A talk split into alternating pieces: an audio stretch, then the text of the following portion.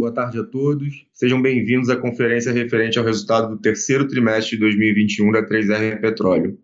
Estão presentes o CEO da companhia, Ricardo Savini, o diretor financeiro de Relações com Investidores, Rodrigo Pizarro, todos os demais diretores e a equipe de Relações com Investidores. Informamos que a transmissão dessa conferência será exclusivamente através de plataforma webcast via internet, sendo conduzida em português. Adicionalmente, informamos que a transmissão desse evento na versão em inglês pode ser acessada pelo webcast que usa o recurso de tradução simultânea. A companhia fará uma breve apresentação dos principais destaques do trimestre, seguida de uma sessão de perguntas e respostas. As perguntas devem ser enviadas exclusivamente pelo chat da plataforma webcast. Antes de prosseguir, esclarecemos que eventuais declarações que possam ser feitas durante essa conferência, relativas às perspectivas de negócios da companhia, projeções e metas operacionais e financeiras, constituem-se em crenças e premissas da diretoria da 3R, bem como informações atualmente disponíveis para a companhia. Considerações futuras não são garantias de desempenho envolvem riscos, incertezas e premissas. Essas se referem a eventos futuros e, portanto, dependem de circunstâncias que podem ou não ocorrer. Investidores devem compreender que condições econômicas gerais, condições da indústria e outros fatores operacionais podem afetar os resultados futuros da companhia e podem conduzir a resultados que diferem materialmente daqueles expressos em tais considerações futuras. Iniciaremos a apresentação com o CFO da companhia, Rodrigo Pizarro. Por favor, Pizarro, pode prosseguir.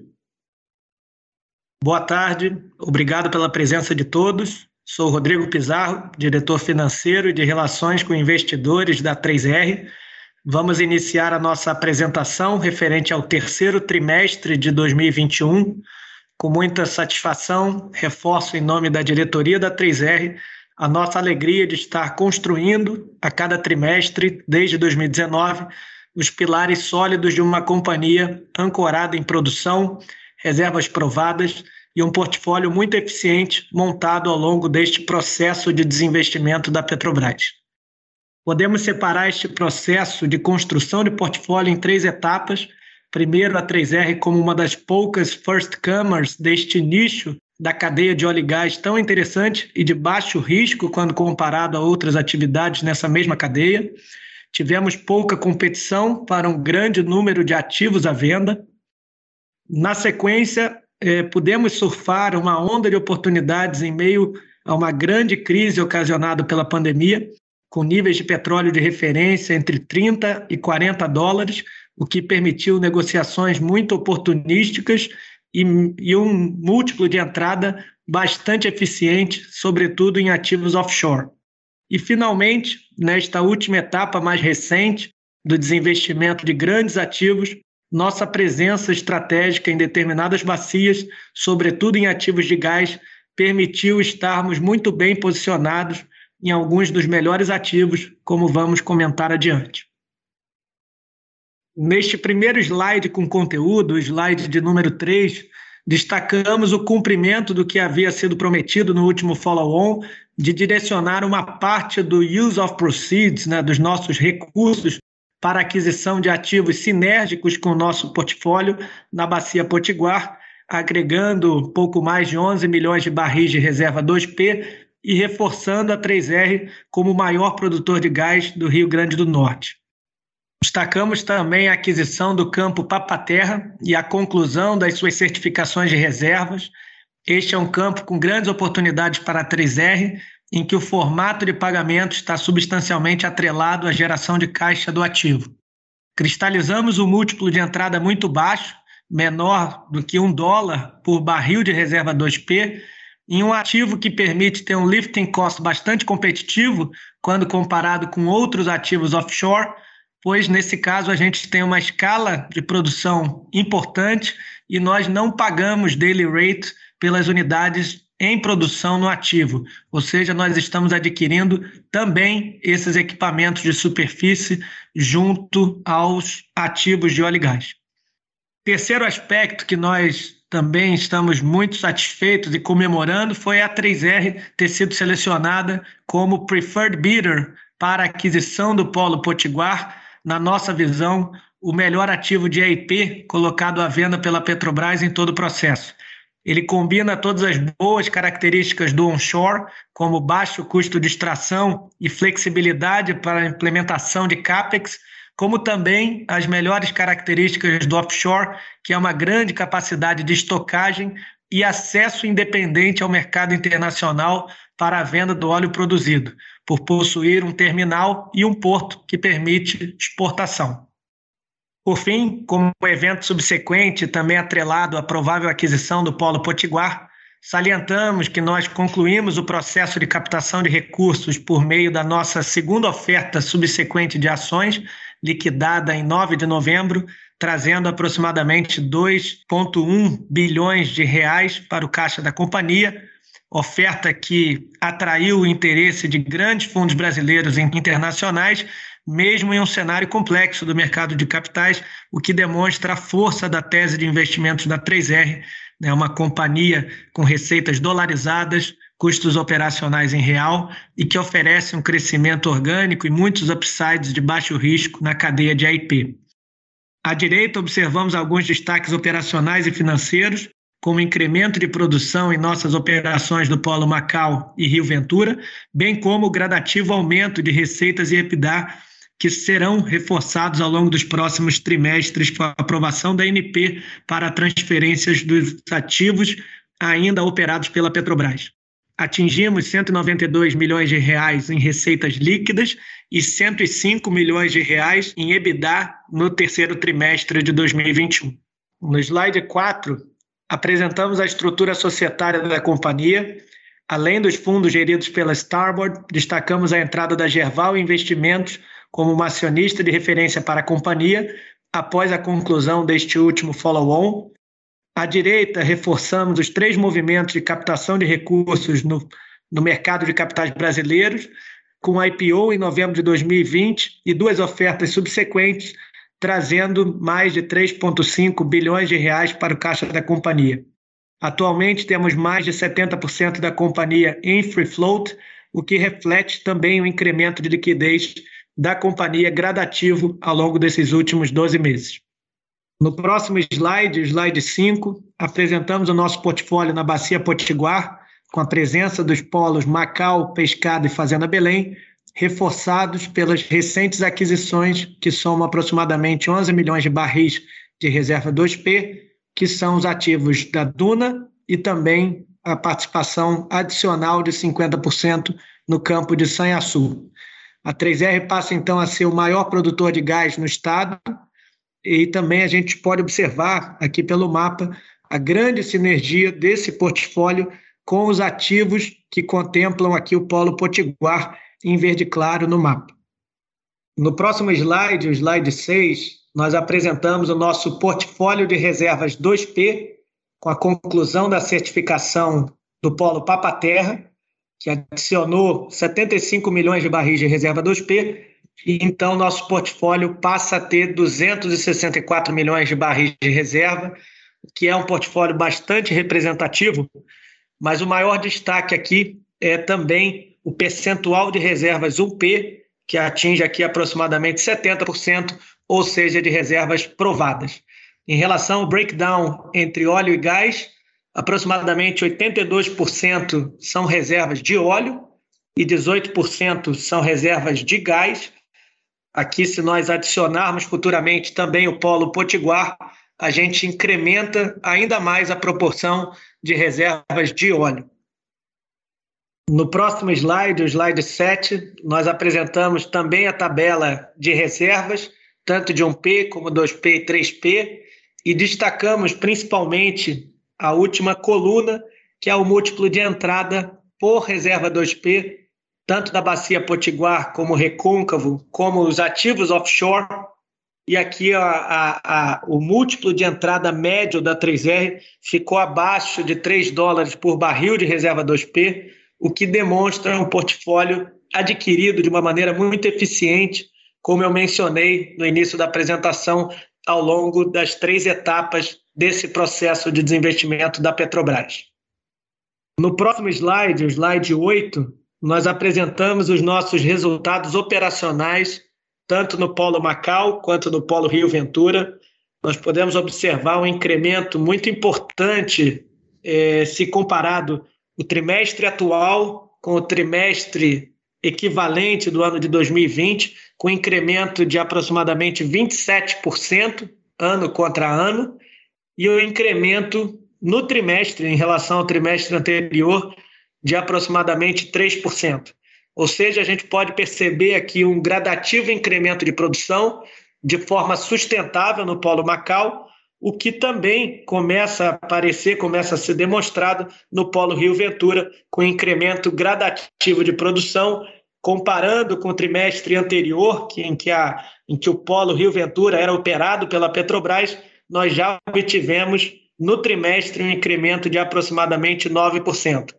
As atividades de revitalização, tanto no Polo Macau quanto no Rio Ventura, permanecem focadas na reativação de poços, em atividades de workover, ou seja, intervenções em poços, incremento do nível de automação e controle remoto dos principais poços que estão em produção nesses ativos, e, finalmente, nós estamos nos preparando para iniciar algumas atividades já focadas em perfuração ao longo do ano de 2022 para o Polo Macau, provavelmente no segundo semestre do ano de 2022. No próximo slide, o slide 9, nós apresentamos a produção de cada um dos ativos que nós ou já adquirimos da Petrobras ou nós já assinamos com a Petrobras. O stake referente à participação da 3R soma aproximadamente 25 mil barris de produção diário ao longo destes primeiros nove meses do ano de 2021 aproximadamente 65% é produção de óleo, ou seja, 16,5 mil barris por dia, e aproximadamente 35% de gás, contemplando aqui 1,4 milhão de metros cúbicos por dia. Ou seja, tivemos aqui uma produção bastante relevante. Atualmente, apenas 25% desse montante total já é operado pela 3R, ou seja, a cada trimestre ao longo dos próximos nove meses, nós vamos passar a assumir a operação destes ativos que ainda estão em transição junto à Petrobras. No próximo slide, a gente apresenta o crescimento gradativo a cada trimestre do nosso EBITDA ajustado e um substancial incremento de 110% quando comparamos o EBITDA do terceiro trimestre de 2021 com o terceiro trimestre de 2020.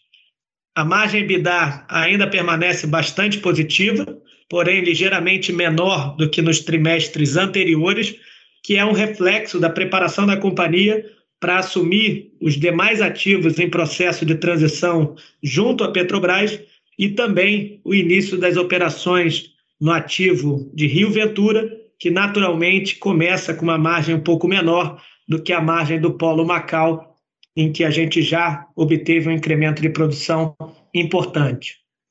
À direita, nós apresentamos também a disponibilidade de caixa em dólar após o processo de follow-on, já concluído em novembro, e também o processo de emissão da debênture de 1,6 bi de real, já apresentada ao mercado. Destacamos aqui que com esse montante, tanto da debênture quanto do follow-on, nós vamos prepagar a dívida bruta existente de aproximadamente 130 milhões de dólares. Esse montante aqui já reflete também é, a penalidade de pré-pagamento da dívida, e com isso teremos aproximadamente 750 milhões de dólares de disponibilidades para fazer frente às obrigações que a gente apresenta aqui abaixo, é, já assinadas com a Petrobras. Temos aqui aproximadamente 300 milhões de dólares de compromissos firmes e mais alguns compromissos contingentes que serão também abatidos da geração de caixa dos ativos de Pescada Arabaiana, Fazenda Belém e Polo Papaterra, cada um com uma data efetiva para cálculo dessa geração de caixa, e, portanto, teremos aqui aproximadamente um volume total de 425 milhões de dólares em obrigações junto à Petrobras. Destaco aqui que não inclui o Polo Potiguar nesse montante. No próximo slide, apresentamos o lifting cost da companhia e também do Polo Macau, representando aqui a grande eficiência operacional que a 3R tem em todas as suas operações. No Polo Macau, esse incremento em relação aos trimestres anteriores, ele permanece derivado do incremento dos custos de energia.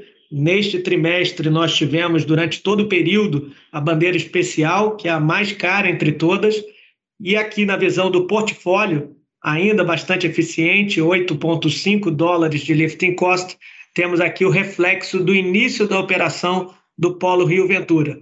Lembrando que no início de uma operação, a gente assume um campo é, após um período muito longo de inexistência de investimento pelo antigo operador e, portanto, bastante depletado. Ou seja, iniciaremos o incremento de produção no Polo Rio Ventura, como já estamos fazendo, e esse incremento naturalmente vai diluir os custos fixos, é, que no Polo Rio Ventura ainda representam mais de 60% dos custos totais.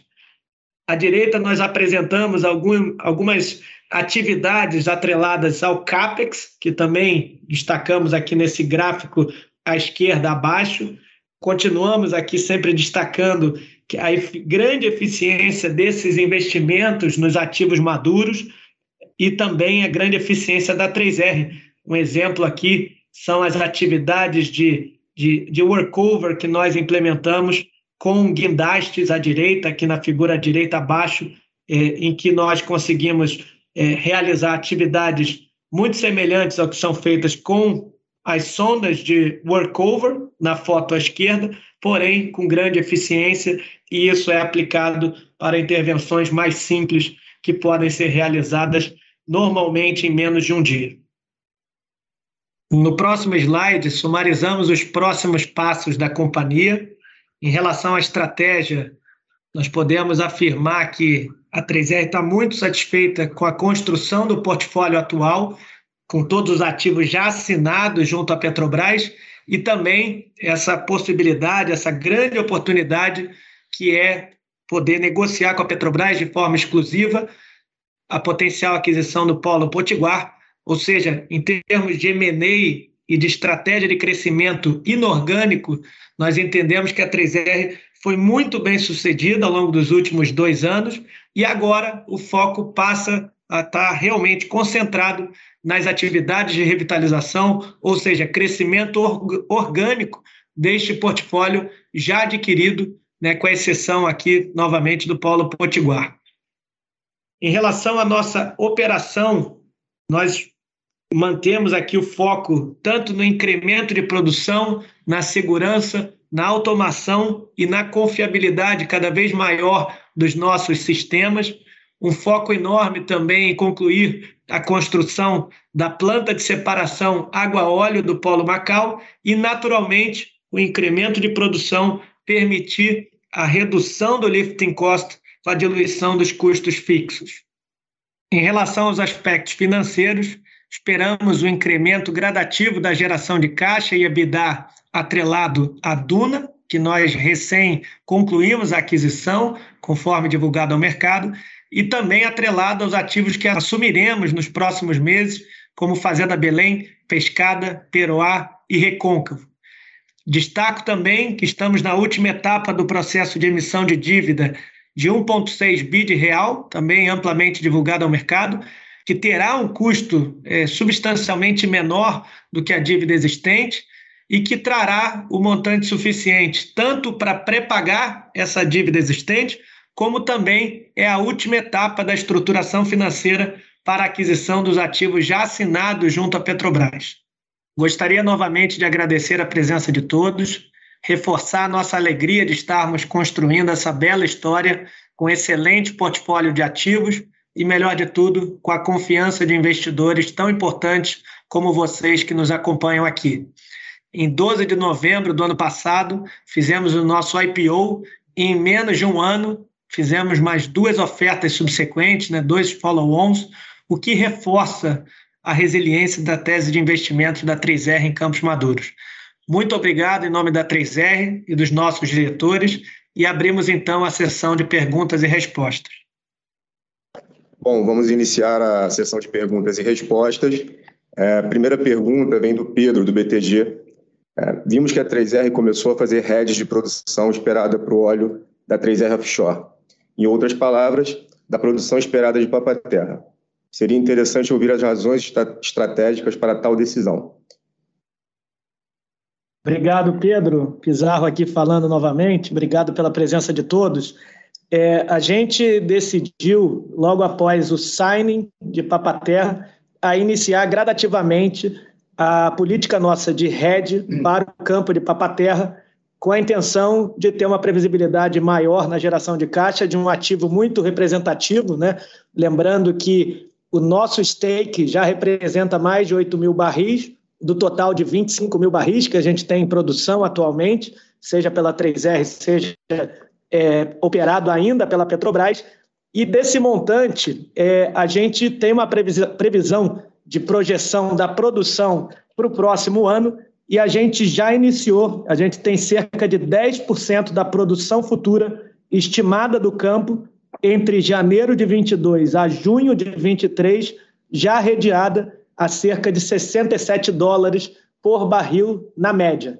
Tá? E com isso a gente consegue ter uma previsibilidade de uma geração de caixa mínima, geração de caixa operacional, de EBITDA mínima para o nosso stake de cerca de 6 a 7 milhões de dólares por mês. Ou seja, é, se a gente fizer o cálculo aqui, seria aproximadamente 120 milhões de dólares para o stake de 62,5 e aproximadamente aqui 90 milhões de dólares para o nosso stake é, de, de 43,75%. É, basicamente é isso, Pedro. Obrigado. Próxima pergunta veio do Guilherme Levi, do Morgan Stanley. É, perspectivas de M&A. Como, como devemos pensar no apetite da empresa para ativos em que não passou para a fase exclusiva de negociação com a Petrobras, entre eles Urucu, Bahia Terra e Albacora? Obrigado, Guilherme. É, a gente, como a gente tentou deixar bastante transparente e claro no nosso material desse release e também ao longo de todas as conversas durante o último follow-on, a companhia realmente vem se preparando de uma maneira muito intensa para a aquisição do Polo Potiguar, ativo que, na nossa visão, é o melhor ativo colocado à venda pela Petrobras, por tudo que nós mencionamos. Tem as boas características do onshore, como também as boas características do offshore, ou seja, a gente combina lifting cost baixo com a capacidade totalmente independente de qualquer terceiro, inclusive da Petrobras, para poder vender não só a produção do Polo Potiguar, como toda a nossa produção da Bacia Potiguar, ou seja, incluindo Duna, incluindo Macau.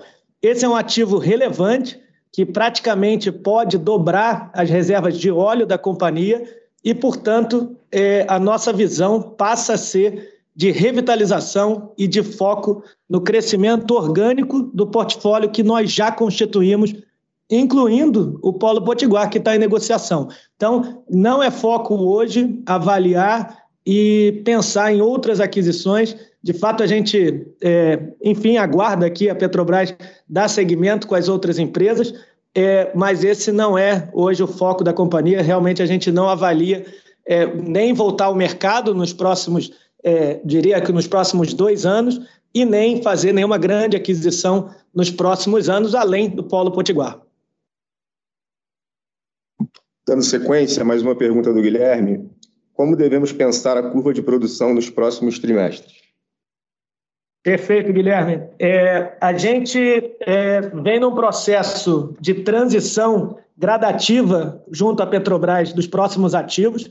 Lembrando que nós já acabamos de concluir, fizemos o closing da transação de Duna, que representa cerca de 450 barris, ou seja, já no quarto trimestre a gente já vai ter o efeito positivo desse volume em produção. Nos próximos meses, a gente deve ter o closing de Pescada Arabaiana e Fazenda Belém, que vai trazer cerca de 2 mil barris é, de óleo equivalente para a nossa produção. E mais à frente, já no início do ano que vem, a gente deve ter o closing de Peroá, trazendo cerca de 3.800 barris de óleo equivalente para a nossa produção. Na sequência, ainda no primeiro semestre, a gente espera que é recôncavo, com cerca de 4.300 barris, e Papaterra, na sequência, com cerca de 8.500 barris, tenhamos o closing é, compo, é, compondo a totalidade do portfólio já assinado. Tá? Então, com isso, até o final do primeiro semestre do ano que vem, a gente deve ter os 24 mil barris, 25 mil barris que nós mencionamos de portfólio já assinado. Já fazendo um link com a pergunta sobre é, próximos passos em Potiguar, a gente está numa intensa negociação com a Petrobras. É, há o interesse das duas partes em acelerar o signing. É, a gente costuma brincar que a 3R é a empresa mais experiente em negociações com a Petrobras. Fomos a única empresa que negociamos sete ativos ao longo dos últimos dois anos e por isso a gente tem bastante é, sabedoria é, e, e, conhecimento das cláusulas típicas do SPA da Petrobras. Então, isso facilita. A gente vem tendo um ritmo bastante acelerado. É bem provável que até o janeiro do ano que vem a gente já tenha feito o signing desse ativo e, portanto, mais cerca de 10 a 12 meses até o closing, a gente tem a premissa interna de que até dezembro do ano que vem a gente já esteja fazendo o closing dessa operação. Ou seja, em 2023, a nossa operação já vai é, ter iniciado nesse ativo, que, como a gente menciona sempre, é um ativo realmente que muda a escala da companhia e traz muitos benefícios, não só pelo ativo, quanto para os ativos já adquiridos na Bacia Potiguar. Mais uma pergunta aqui sobre valores é, que estão sendo gerados durante o período de transição, mas que serão abatidos do closing é, em cada uma das transações. Então, relembrando, a gente tem o ativo de pescada da Baiana em transição e a geração de caixa desde 1 de janeiro de 2021 vai ser abatido do pagamento do closing. Temos também Fazenda Belém, que desde 1 de abril de 2019 a geração de caixa também é da 3R e será abatida do closing, e a gente tem Papaterra desde 1 de julho de 2021, também gerando caixa que será abatido das parcelas futuras. No caso de pescada, a gente, a, a gente estima cerca de um milhão de dólares até o momento. No caso de Fazenda Belém, cerca de 7 milhões de dólares. E no caso de Papaterra, para o nosso stake de 43,5%, a gente estima cerca de 6 milhões de dólares por mês, tá? ou seja, aproximadamente 9 milhões de dólares para os 62,5% que está sendo adquirido pela 3R Offshore. Tá? Então, essa é a nossa é, expectativa e que a gente vai gradativamente a cada trimestre atualizando, atualizando os investidores. Próxima pergunta sobre o lifting cost é, de Rio Ventura. Pergunta do Conrado aqui do Safra. É, como a gente mencionou ao longo da apresentação, é, Rio Ventura, nós recém é, iniciamos a operação de uma forma muito satisfatória, todo mundo muito contente aqui na companhia pelo incremento de produção, porém, a gente sempre relembra que alguns ativos, principalmente, mas isso serve para todos, mas alguns em especial, a Petrobras não fazia investimentos há muitos anos e, portanto, a gente inicia com a produção bastante baixa. Até que a gente incremente a produção em cerca de 70%, 80% dos volumes atuais, a gente ainda deve ter um lifting cost acima de 15 dólares por barril. Tá? Para ter uma ideia, a gente teve uma média no trimestre próxima a 22 dólares, mas no último mês a gente já teve abaixo de 20 dólares por barril e a gente gradativamente vai diluindo os custos fixos de Rio Ventura, que hoje é cerca de 70% do lifting cost total, à medida que a gente incrementa a produção. Tá? Já fazendo um link também com é, outra pergunta sobre a planta de separação água-óleo de Macau, e fazendo link, porque também tem uma influência muito grande no lifting cost de Macau, a gente tem um plano é, de conclusão dessa planta até junho do ano que vem. a gente vem implementando uma tentativa de aceleração, o que per permitiria trazer para o final de março de 2021. Ainda não temos total certeza de que a gente vai ser bem sucedido nesse plano de aceleração, mas é o que a gente. Né, por motivos óbvios, principalmente para acabar com a incerteza da medição fiscal hoje feita entre 3R e Petrobras, de toda a produção da Bacia Potiguar, como também, aí fazendo link com o lifting cost, é, nesse último trimestre, o custo de processamento de toda a água e óleo produzido pela 3R foi aproximadamente 18% do lifting cost de Macau, ou seja, aproximadamente 1,2 dólares por barril de óleo equivalente foi gasto com o tratamento de água. Assim que a gente tiver essa planta concluída, a gente para de ter esse custo, ou seja, reduz o lifting cost de Macau de uma forma importante. A próxima pergunta, também do Conrado, do Safra, sobre o movimento de curto prazo em estratégias de monetização de gás. E eu passo aqui, então, para o Hugo, que é o nosso diretor corporativo e de gás e energia, que vem liderando todas as tratativas de melhor monetização de gás, tanto do Rio Grande do Norte quanto do Espírito Santo e da Bahia. Oi, Conrado, obrigado aí, muito obrigado pela pergunta. É, hoje o gás, o principal gás é, que a 3R é, terá no início do próximo trimestre disponível, um gás não associado no Espírito Santo, e esse a gente vem buscando sim é, monetizar em comparação com os preços de GNL, com algum vínculo com GNL, uma vez que ele é um gás flexível, um gás que não está associado à produção de, de, petróleo e nos dá essa flexibilidade. E essa flexibilidade pode ajudar as empresas hoje que estão consumindo GNL e a gente pode dar um desconto em relação ao preço do GNL, mas sempre é, vinculando os nossos preços de gás aos preços do GNL. Essa é uma oportunidade que a gente está buscando no mercado e a gente vai continuar é, buscando um cliente que passe, que tenha essa, essa capacidade para pagar. Já na Bahia e no Rio Grande do Norte, a gente tem hoje assim, um volume de gás muito restrito, porque nós vamos precisar desse gás todo no, no, no Rio Grande do Norte para o nosso próprio consumo,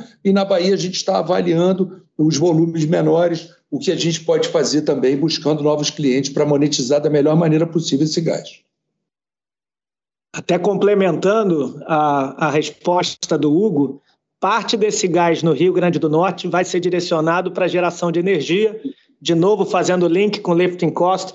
Esse trimestre, é, o volume, o percentual do custo de energia representou cerca de 20, 22% do custo total. Ou seja, também outro custo bastante significativo que com a geração de energia a partir do próprio gás vai ser reduzido com esses projetos de geração de energia gas to wire. Uma pergunta do Vitor, da Iridium, muito boa pergunta, Vitor, obrigado, sobre o Polo Potiguar, sobre a infraestrutura é, que permite a exportação, que é o porto, e também é, as possibilidades de venda de óleo é, de, toda, de toda a produção do Polo, como também do Rio Grande do Norte. É, então, vamos lá direcionando aqui a resposta objetivamente, é um dos principais motivos que fez com que a 3R avaliasse o polo potiguar como o melhor polo vendido pela Petrobras é exatamente, além de ter uma produção significativa, além de ter a possibilidade de um lifting cost muito competitivo comparado com o offshore, é exatamente a possibilidade de estocagem. Hoje a gente tem cerca de 1,8 milhão de barris de capacidade de estocagem entre produtos refinados e óleo cru, e também tem duas boias, que uma que permite exportação ou exportação ou importação de petróleo e outra boia que permite exportação ou importação de produtos refinados. Ou seja, a gente passa a ter acesso ao mercado internacional, de novo, para a produção do polo potiguar, Macau, Duna e pescada arabaiana, e com isso, certamente, a gente passa a ter uma monetização melhor desse petróleo que está sendo produzido. Um petróleo de altíssima qualidade, menos de 0,5% de enxofre da produção média, um grau API médio entre 25 e 27, ou seja, uma produção excepcional que a gente certamente consegue descontos muito baixos, eventualmente, dependendo do período, até possibilidade de prêmio sobre esse petróleo muito importante. Tá? Então, resumindo, a gente sim já vem discutindo com diversas, diversos players, é, incluindo algumas das maiores trading companies é, que atuam no Brasil, exatamente a possibilidade de melhor monetização desse petróleo. Tá? E aqui a gente também tem a flexibilidade de continuar utilizando a Clara Camarão até que ela atinja o limite da sua capacidade de refino, que hoje é de 39.6 barris é, por dia. A gente certamente vai ultrapassar essa capacidade com a revitalização de Macau, do Polo Potiguar, é, e, portanto, certamente a gente vai exportar pelo menos uma parte do que a gente está produzindo é, nesses campos. Tivemos uma pergunta aqui também do Lucas sobre é, abandono é, e custo de descomissionamento que vai ser arcado pelo antigo operador, no caso a Petrobras. Então, eu também, isso é um aspecto muito positivo da 3R, que dificilmente, eu diria que talvez é, não existe essa posição hoje que a 3R tem em outras companhias, listadas ou não listadas, em que a Petrobras ela vai arcar com cerca de 331 milhões de dólares de abandono futuro dos ativos que nós adquirimos.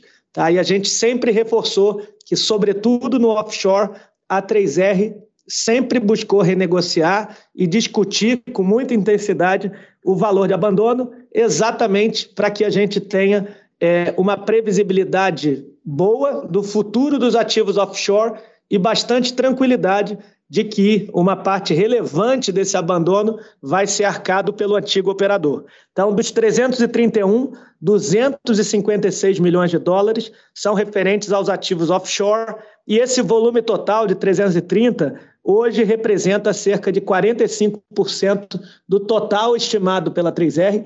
Eventualmente, esse percentual pode ser até maior. A gente vem fazendo também é, tratativas e discussões internas e externas para poder é, ganhar escala no abandono dos campos onshore e também offshore. Eventualmente, esses 331 passam a representar um percentual ainda maior do todo. Passando para outra pergunta sobre parcerias no Polo Potiguar, pergunta do Jorge. É, ótima pergunta também, Jorge, obrigado, da Sumaú, Sumaúma Capital.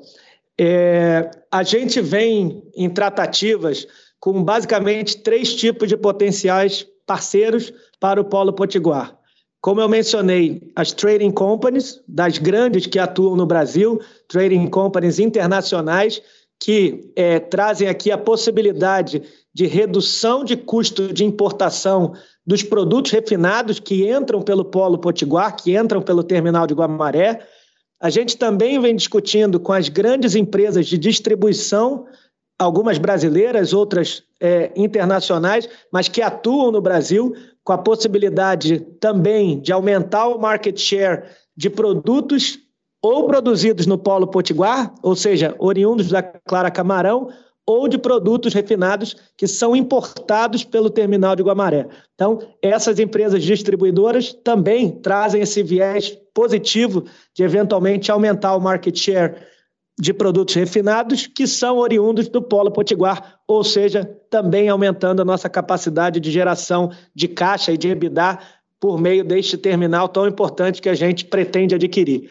Terceiro tipo de investidor são os fundos de infraestrutura, é, alguns brasileiros que estão também muito interessados em trazer oportunidades, inclusive de novos negócios do polo é, que podem ser realizadas no Polo Potiguar, e a gente também vem discutindo com alguns deles de forma é, bastante intensa. A nossa expectativa é que a, a gente tenha a definição de quem vai ser ou de quais vão ser os nossos parceiros estratégicos. Agora, a nossa decisão certamente não vai estar direcionada única e exclusivamente com o tamanho do cheque que vai ser compartilhado com alguns desses eventuais parceiros, mas muito mais atrelada, essa decisão vai estar muito mais atrelada à capacidade de incremento de monetização e de geração de caixa e de estratégia comercial que pode ser é, oferecida por esse parceiro. Vou ler aqui uma pergunta do Lucas Costa para o Diniz, nosso diretor operacional é, offshore, tá? É, diretor que veio da Petrobras, que teve cargo de gerente executivo e gerente geral ao longo dos últimos 10 anos na Petrobras. Qual a sua avaliação sobre o Grupo 3R, tendo em vista sua recente chegada após muitos anos de serviço na Petrobras? Obviamente são empresas, obrigado aí Lucas, são empresas bem diferentes em termos de tamanho, então a gente tem que comparar dessa forma. Uma coisa bastante interessante e bastante diferente é, que a gente vê de uma empresa para outra é uma preocupação de casar aí volume e custo em todos os níveis da companhia.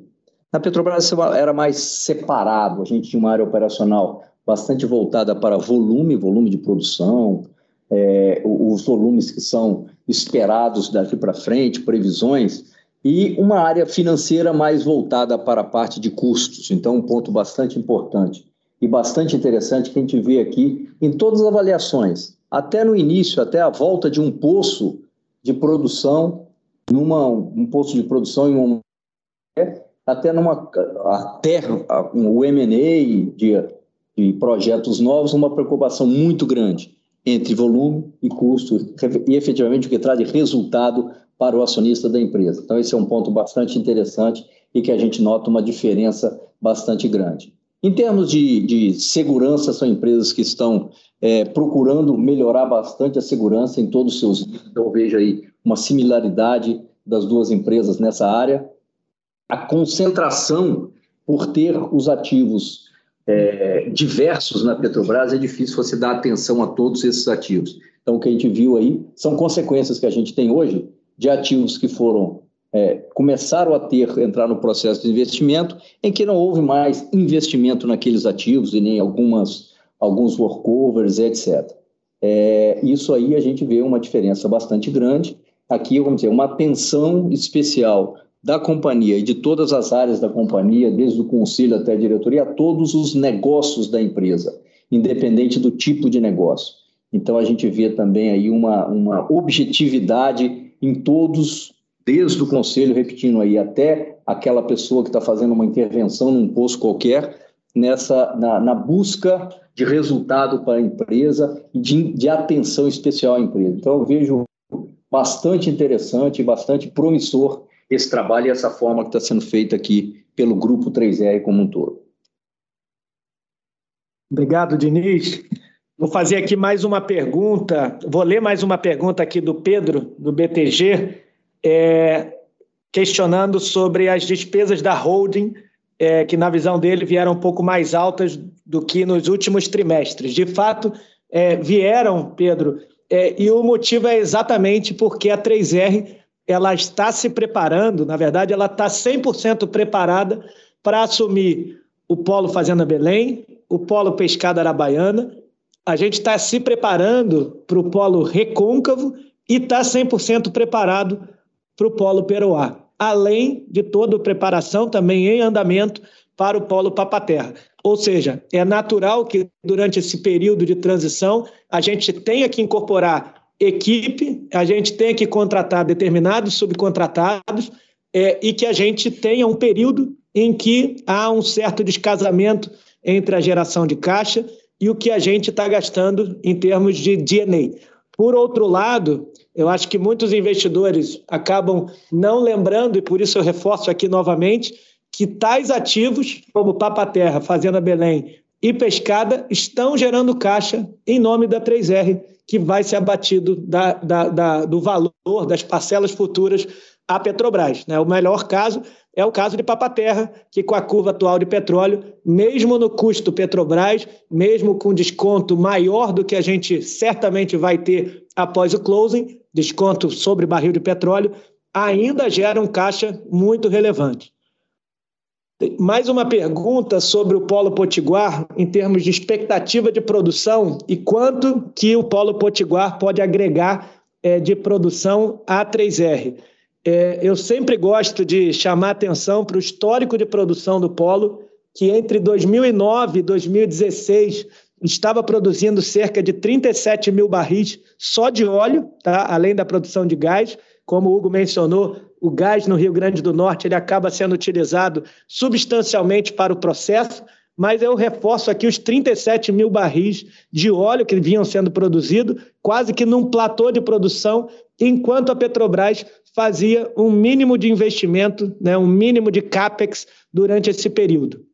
De 2016 para cá, quando a Petrobras de fato decidiu vender todos os ativos onshore, essa decisão de fato foi tomada em 2016, a gente percebe um declínio que a gente internamente até é, é, menciona que é um declínio artificial, que não é um declínio por qualquer questão técnica, e sim é um declínio de exatamente parar qualquer investimento, qualquer CAPEX e também determinadas despesas de OPEX para reparo, por exemplo, de uma bomba, de, uma, de um instrumento ou de uma tubulação, ou seja, por não realizar determinadas atividades, a gente tem uma queda é, extremamente acelerada. Retomar esse patamar, que hoje está em cerca de 22 e 23 mil barris, é algo que a 3R tem convicção de que consegue fazer em menos de três anos. Ou seja, não é esse o pico de produção que a gente tem de expectativa do polo, mas retomar com as atividades de revitalização, ou seja, com workover, com injeção secundária de água que é, ainda é feito de forma muito tímida no Polo Potiguar, e também com uma campanha de perfuração, naturalmente, a gente pretende rapidamente retomar a esses patamares e, com mais investimentos, continuar incrementando a produção. Tá?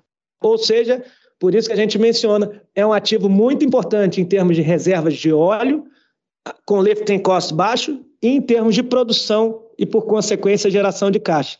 O que a gente sempre costuma reforçar é que a combinação que passa a existir no Rio Grande do Norte, e aí não só do Polo Potiguar, é essa combinação que permite um dos menores break-evens para geração de EBITDA entre todos os ativos da costa brasileira, seja onshore, seja offshore. Pessoal, nós reportamos hoje a produção de outubro também. Teve uma pergunta aqui também é, sobre exatamente essa produção. A gente é, vem trabalhando muito forte, como mencionamos, é, na, no processo de recalibração de todas as estações coletoras do Rio Grande do Norte, tanto a 3R quanto a Petrobras. É um processo ongoing, é, em que a gente, por alguns dias, teve um, um, um decréscimo da nossa produção medida e depois um retorno e um incremento gradativo dessa produção.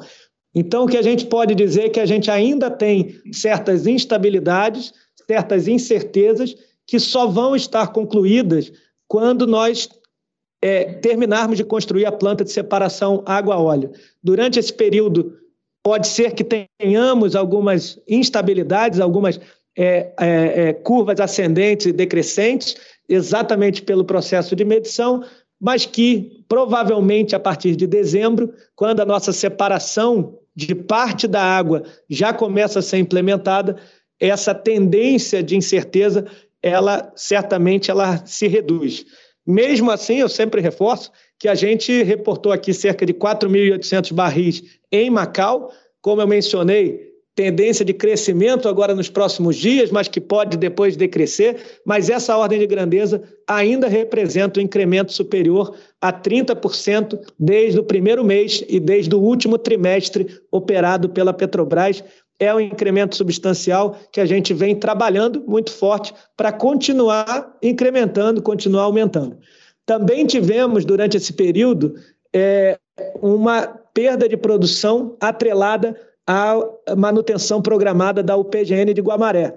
Então, a parte pequena, porém, é, se somado com Pescada Arabaiana e com a perda de produção de Sanhaçu, era uma perda atrelada à produção de gás. Como o Hugo mencionou, no Espírito Santo o gás é desassociado. Já no Rio Grande do Norte, o gás é associado. Então, se a gente teve que parar e reduzir a produção de gás, naturalmente a produção de óleo também é, decresceu. Então, por isso, a gente também teve esse efeito nesse mês, que não vai se repetir no próximo mês. Eu passo então, a gente conclui aqui a etapa de perguntas e respostas. Espero que a gente tenha é, de fato endereçado todas. O nosso RI está sempre à disposição. Então, aqui a nossa equipe de fato é, está aberta para qualquer investidor, é, seja pessoa física, seja investidor é, institucional. E agora eu passo para o Ricardo Savini para uma mensagem de conclusão, aqui o nosso CEO e fundador da companhia. Obrigado, obrigado, Pizarro. Bem, boa tarde, pessoal.